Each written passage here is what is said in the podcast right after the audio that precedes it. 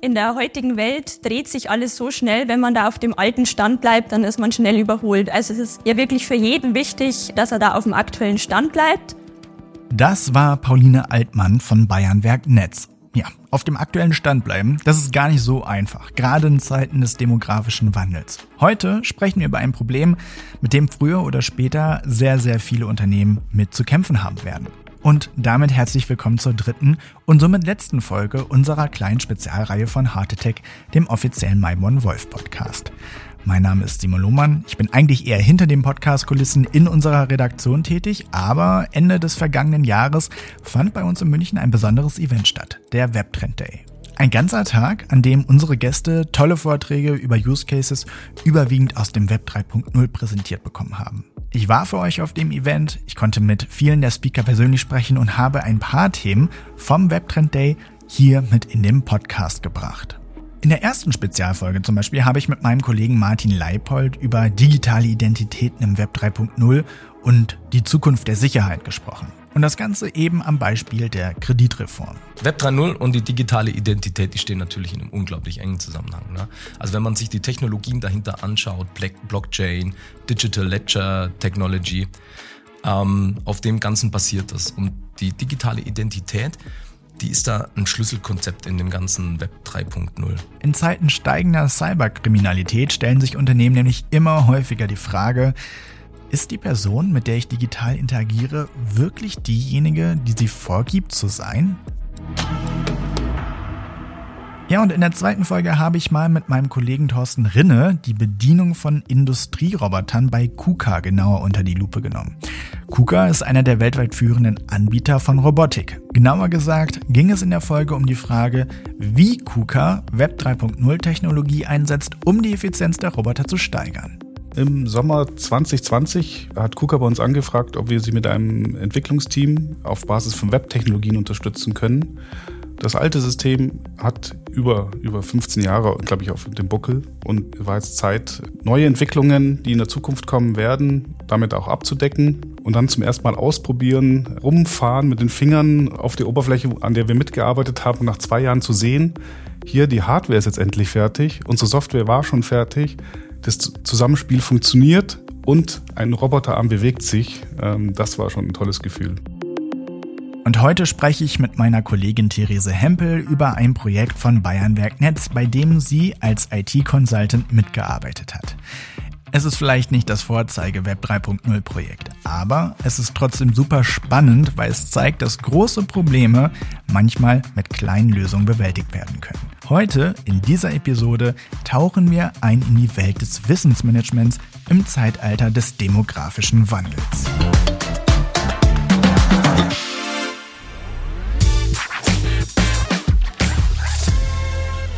Hallo Therese, schön, dass du da bist. Hallo Simon.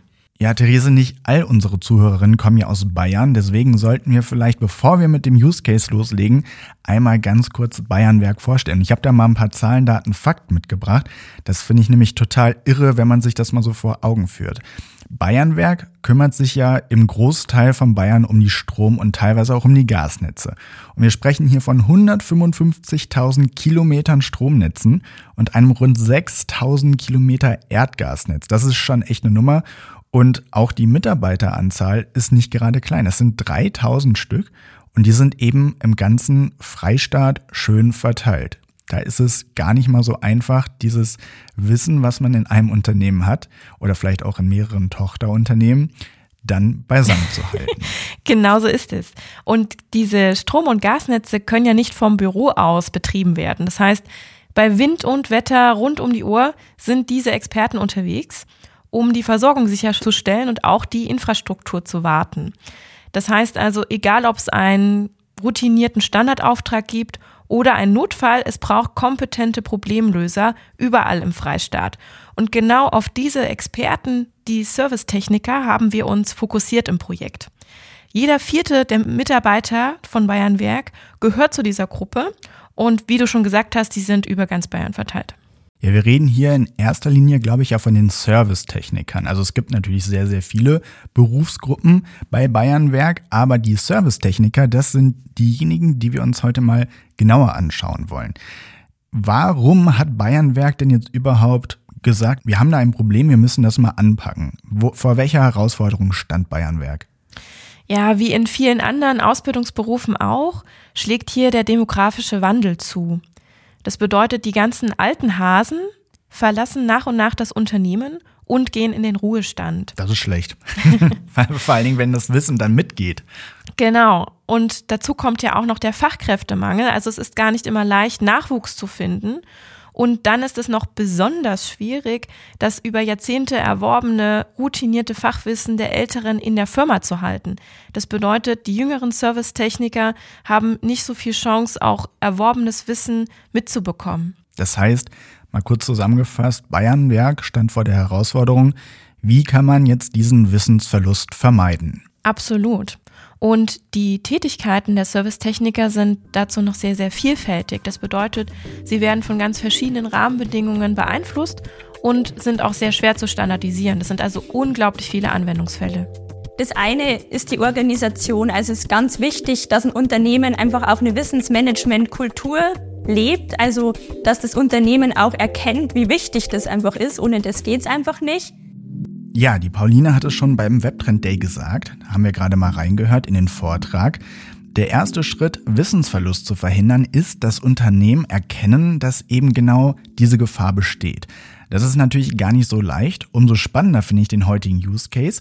Vielleicht nicht ein klassischer Web 3.0 Use Case, aber ich glaube, dass viele Unternehmen davon lernen können und er ja auch zeigt, dass Wissensmanagement gar nicht so kompliziert sein muss, wie man es sich vielleicht vorstellt. Therese, wenn ich das richtig verstanden habe, besteht die Gefahr des Wissensverlusts vor allem bei den Servicetechnikern. Also wenn es ein Problem irgendwo gibt, sind es meistens die Servicetechniker, die herbeieilen müssen, so hast du es gerade gesagt, um das Problem zu beheben. Wie geht Bayernwerk denn da jetzt vor, um das zu verhindern? Nun, bevor ich die Frage beantworte, würde ich gerne noch auf einen speziellen Punkt hinaus, der dieses Projekt so spannend macht oder auch so besonders macht. Also die Tätigkeiten der Servicetechniker sind sehr, sehr vielfältig und werden von verschiedensten Rahmenbedingungen beeinflusst und können deswegen nur sehr, sehr schwer standardisiert werden. Mhm. So arbeiten also diese Experten regional, also meist in historisch gewachsenen Infrastrukturen. Das heißt also, so ein Schaltkasten in Oberbayern sieht ganz anders aus oder ist nicht, zumindest nicht baugleich wie der in Oberfranken. Das heißt, ähm, zum Beispiel auch wenn ich nachts unterwegs bin oder bei Gewitter und Sturm, muss ich eine andere Ausrüstung dabei haben und auch andere Sicherungsschritte durchführen als am Tag. Das heißt, jede Situation kann trotz gleicher Tätigkeit so eine große Veränderung haben, dass wir hier ähm, nochmal genauer draufschauen müssen im Unternehmen. Das ist also ein implizites Wissen, kleine Hacks, die man im Alltag ansammelt, die die Arbeit erleichtern und für das Bayernwerk besonders spannend sind. Mhm. Es gibt natürlich auch Schulungen, ganz klar, auch Ausbildungsmaterialien und auch Trainingscenter, aber es gibt so einige Schritte, die im Arbeitsalltag vorkommen und nicht im Handbuch stehen. Und da hilft auch nicht so ein Tandemmodell, was Alt und Jung bei Bayernwerk verbindet, wo also Alt- und Jung-Servicetechniker miteinander arbeiten und in den Austausch gehen. Tipps, die allen helfen könnten, werden einfach nicht für das ganze Unternehmen zugänglich gemacht. Darf ich noch einen kleinen Hack teilen, der für mich besonders im, in Erinnerung geblieben ist. Ja, sehr gerne. Der ist, glaube ich, für alle greifbar. Vielleicht könnt ihr euch so einen Kabelstrang mit Isolierung oder Kabelschutz vorstellen. Und wenn man diesen vorher mit Kabelbindern sichert, mhm. dann werden die Kabel, wenn man sie zerschneidet, nicht in alle Richtungen gestreut, sondern man hat sie gebündelt und kann dann mit der weiteren Arbeit fortfahren. Das heißt, man hat nicht so einen Kabelsalat, sondern kann super easy weiter abisolieren und arbeiten. Und das sind, ist ein Minischritt, der aber die ganze weitere Arbeit beeinflusst und immens Zeit spart. Und es sind manchmal diese ganz kleinen Dinge, die Großes bewirken und ähm, den sehr ausgelasteten Servicetechniker entlasten. Und das wurde uns auch in den vielen Interviews be bewusst, die wir geführt haben. Also ihr habt euch wirklich dann mit den Servicetechnikern hingesetzt und Interviews geführt? Das mussten wir. Also diese Nutzergruppe war für uns bei Malborn Wolf ganz neu und zudem haben wir ja einen sehr nutzerzentrierten Entwicklungsansatz. Das heißt, wir wollten von Beginn an eine Lösung im Sinne der Bedürfnisse der Nutzer konzipieren und diese auch von Beginn an einbinden also die Erkenntnisse des Wissensmanagements rund um den Umgang mit unbewussten Kompetenzen verbinden zu unserer Next We Know Methode. Ja, die WeKnow-Methode ist ein gutes Stichwort. Ich habe da die Pauline Altmann nach ihrem Vortrag nämlich nochmal extra dazu befragt. Ziel der von uns entwickelten WeKnow-Methode ist, das Erfahrungswissen von den Servicetechnikern vom Bayernwerk einzusammeln. Dazu geben wir ihnen die Möglichkeit, von Situationen aus ihrem Arbeitsalltag äh, zu erzählen, damit sie eben die Erfahrungen, das Erfahrungswissen, das sie gesammelt haben, mit ihren Kollegen teilen können. Ja, und um dieses Wissen zu teilen, seid ihr hingegangen und habt für Microsoft Teams eine extra App entwickelt. Dazu kommen wir gleich nochmal genauer. Vorher würde ich aber gerne nochmal klären. Ich habe ja die Pauline auf unserem Webtrend Day interviewt. Da ging es ganz viel um Web 3.0 und entsprechende Trendtechnologien. Habt ihr einen ähnlichen Entwicklungsansatz gewählt oder wie seid ihr da vorgegangen? Mhm. Also Web 3 kommt ja aus der DLT oder auch Blockchain-Welt und steht ja für so ein Konzept rund um Big Tech. Das wird auch als nächste Stufe des Internets beschrieben. Für mich gehörte auch diese bessere Benutzererfahrung dazu, um präziser und kontextgerechter Antworten zu bekommen und zu arbeiten. Mhm. Und dieser Aspekt trifft auf jeden Fall bei uns zu im Projekt, denn ähm, wir haben uns sehr darauf konzentriert, was weiß ich denn noch gar nicht, was ich nicht weiß. Und genau darauf haben wir uns konzentriert. Wir wollen auf Wissen zugreifen, Menschen miteinander vernetzen und in den Austausch bringen. Das heißt, mit unserer We Know-Methode erheben wir Infos zu Schlüsselsituationen des Servicetechniker, analysieren die und geben dann spezifisches Erfahrungswissen hinaus. Wie läuft das ab? Mit unserer We Know App. Du hast mich ja nach der Entwicklung gefragt mhm. und ich würde da direkt mal einsteigen, was denn an Technologien hinter der App steht. Schieß los. Ja, wir haben uns dazu entschieden, das hast du schon gesagt, eine Microsoft Teams App zu bauen. Diese besteht jetzt nur ganz grob aus einer React Web App im Frontend mit Node.js, TypeScript und Nest.js im Backend und ist angebunden an die Microsoft SQL Datenbank in Azure. Mhm, also Microsoft Teams wird den meisten unserer Zuhörer was sagen, vielleicht nutzt ihr es ja sogar selbst. Wie sieht das denn jetzt für mich als Nutzer dann aus? Was, was kommt da auf mich zu? Für die Benutzer erscheint die App dann als Teams App Tab. Also wer Teams selbst kennt und nutzt, ähm, das ist nach der Installation ein Tab ganz links in der Leiste. Also ich kann mir schon sehr gut vorstellen, wie dann da links in der Leiste da noch ein weiteres Symbol aufploppt. Warum habt ihr euch ausgerechnet für Microsoft Teams entschieden? Ja, die Entscheidung ist gefallen, damit wir mit einer recht bekannten Technologie eine sehr kurze Time to Market erreichen konnten. Außerdem konnten wir so unser Produkt nahtlos in die bestehende E.ON-Konzernstruktur einbinden, zu der das Bayernwerk gehört. Und ganz nebenbei auch beim Ende-zu-Ende-Testing pionieren. Denn ähm, da haben wir sehr, sehr eng mit unserem Partner Microsoft zusammengearbeitet und unsere Partnerschaft ausgebaut. Okay, also stellen wir uns jetzt mal vor, wir sind so ein erfahrener Servicetechniker bei Bayernwerk und wir wollen jetzt unser Wissen an die nächste Generation neuer Kolleginnen weitergeben. Was muss ich jetzt dafür machen? Also ich habe die App geöffnet und was sind dann so die nächsten Schritte? Mhm. Also die App selbst besteht aus verschiedenen Schritten, die man durchläuft. Zunächst geht es ganz grob um die Stärkung der Neugierde und die Identifikation der Mitarbeitenden für ihr eigenes und das Wissen ihrer Kolleginnen. Mhm. Und darauf basierend folgt dann eine systematische Entwicklung eines Datensatzes, um erfolgskritische Situationen zu analysieren und diese dann als Basis für die Verbesserung und Innovation im Unternehmen zu nehmen. Lass uns doch die Microsoft Teams App We Know gemeinsam mal öffnen und durchgehen. Ja, sehr gerne. Also, die Startseite, das nennen wir die Situationenbibliothek. Mhm.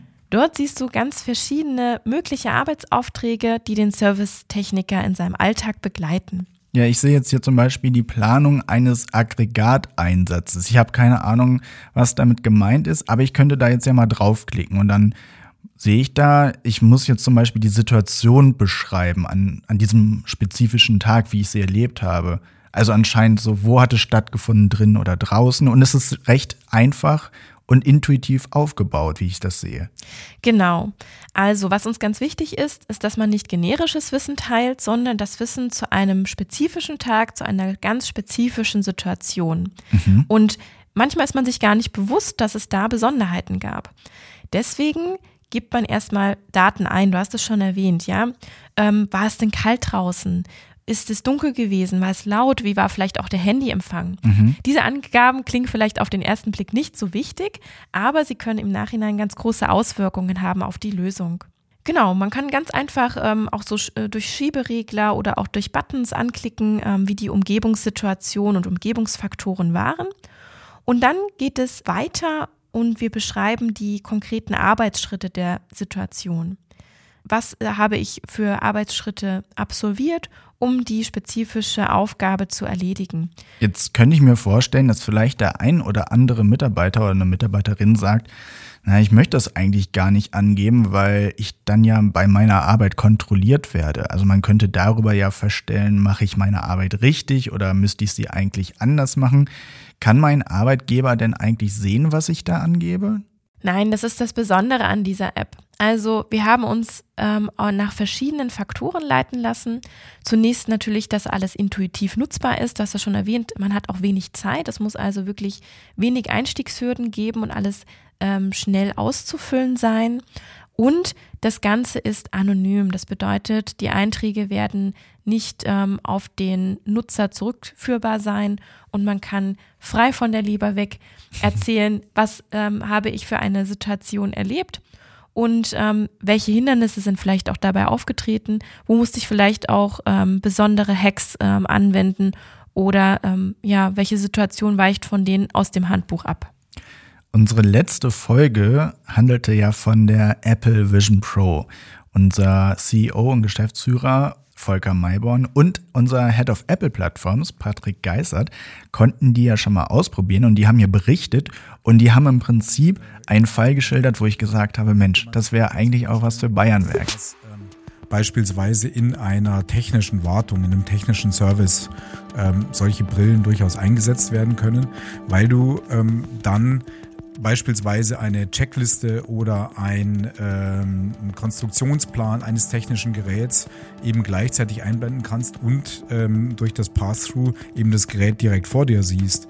Also gerade in so einer technischen Inspektion ähm, könnte zum Beispiel so ein Gerät auch in dieser Qualität ähm, durchaus eine sehr sinnvolle Unterstützung sein für den Techniker, der da vor Ort seine äh, Arbeit leistet. Also wenn ich mir jetzt so vorstelle, Entwickler programmieren ein Umfeld, ein Schulungsumfeld für kommende Generationen und basierend auf dem Wissen der älteren Generation, warum habt ihr es nicht mit VR Lösungen versucht, sondern in der Microsoft Teams App? Ist die dann am Ende doch leichter oder kosteneffizienter oder? Ja, also super, dass du das ansprichst. Du hattest vorhin auch schon von Web 3 gesprochen. Ähm, das würde ich gerne mal zusammenführen. Also wir sind mit dieser App gestartet, auch erstmal mit einer MVP-Version, die wir dann weiter ausgebaut haben. Und Microsoft Teams war, wie gesagt, das ähm, greifbarste Tool für uns und auch das für die der Servicetechniker, die Teams im Alltag benutzen und immer darauf zugreifen können. Der zweite Schritt, den ich jetzt schon ein wenig angeteasert habe, geht dann von dieser App weg. Das bedeutet, es gibt dann Experten, die über die Lernsituation entscheiden, auch über Austauschformate und Maßnahmen. Und da ist es durchaus denkbar, dass man auch über AR oder VR-Tools ähm, neue Welten öffnet, neue Lernmöglichkeiten schafft zum Beispiel auch Richtung Metaverse. Da mhm. haben wir ja schon verschiedene Podcast-Folgen aufgenommen. An die kannst du gerne nochmal verweisen. Ja, sehr gerne. Die Links zu den Folgen findet ihr übrigens alle in den Show Notes. Und worüber ich mich besonders freue, ist, dass unsere WeKnow-App die konzernweit erste nativ integrierte Microsoft Teams-App beim Bayernwerk ist. Wir sind also selbst kleine Pioniere geworden. Ja, das klingt sehr gut. Wie ist denn jetzt der aktuelle Stand, Therese? Wird die App schon fleißig genutzt und Wissen gesammelt und übermittelt oder wie sieht es da gerade aus bei Bayernwerk? Genau. Die Next We Know App äh, wurde über mehrere Stufen ausgerollt beziehungsweise ist noch in dieser Phase. Da werden also Einzelfälle auch mit Servicetechnikern verprobt. Das Tolle ist, dass wir eine White-Label-Lösung geschaffen haben. Das bedeutet, es kann auch auf andere Rollen, nicht nur die Servicetechniker angewendet werden. Und wir können auch verschiedene Tochterfirmen von E.ON oder auch rund um das Bayernwerk damit bedienen. Das heißt, Anwendungsfälle gibt es genug. Hm. Und ähm, wir sind jetzt Schritt für Schritt dabei, das Ganze auszurollen und ähm, ja auch erst das Feedback einzusammeln. Ich bin sehr gespannt, wie sich das Projekt noch weiterentwickelt. Therese, es ist ja mittlerweile Tradition geworden bei uns, dass jeder Gast, jede Gästin bei uns eine ganz bestimmte Frage beantworten muss. Du konntest jetzt ja leider persönlich nicht beim Webtrend Day dabei sein, aber ich konnte auch diese Frage an die Pauline stellen. Nämlich die Heart Attack Frage. Wenn man jetzt zum Beispiel mal an dieses Projekt denkt, was lässt dein Herz schneller schlagen? Was wäre dein Heart Attack? Und wir hören mal einmal kurz in die Antwort von der Pauline rein, bevor ich deine Antwort hören möchte. Also was für mich einfach positiv im Gedächtnis geblieben ist, ist, dass jeder nicht nur einfach seine vorgegebenen Aufgaben abgearbeitet hat, sondern auch wirklich jeder mitgedacht hat und auch jeder dann gesagt hat, okay, ich hätte jetzt hier noch einen Vorschlag, vielleicht könnten wir das so und so machen und das war total cool. cool, ja, also das freut mich total. Du hast mich ja schon nach meinem Heart Attack gefragt mhm. und ich kann das nur zurückgeben. Unsere Entwicklung durfte wirklich agil ablaufen. Das hat man tatsächlich selten im Projektalltag. Also wir hatten ein ganz grandioses, crossfunktionales Maibon Wolf Team mit Front- und Backend-Entwicklerinnen und Cloud-Architekten, UX-Lern und Digital Designern, Testern und Scrum Master. Und kundenseitig arbeiteten wir mit einer PO, die das Produkt wirklich im Kopf hat und auch eine Vision vor Augen hat und gemeinsam mit uns zum Leben erweckte. Und es war eine wirklich sehr wertschätzende Arbeit auf Augenhöhe mit einem tollen Partner. Also die Zusammenarbeit zwischen Maibon Wolf und dem Bayernwerk war also nicht nur erfolgreich, sondern hat auch richtig Spaß gemacht. Ja, genau wie dieses Gespräch. Es hat sehr, sehr viel Spaß gemacht, nochmal mehr über dieses Projekt zu erfahren. Vielen Dank, dass du da warst, Therese. Danke dir. Und ich hoffe, euch hat diese kleine Spezialreihe auch gefallen. In der nächsten Folge geht's los mit Cybersecurity. Da moderiert dann wieder meine Kollegin Brigitte Streibig. Ich bedanke mich fürs Zuhören. Macht's gut. Bis zum nächsten Mal.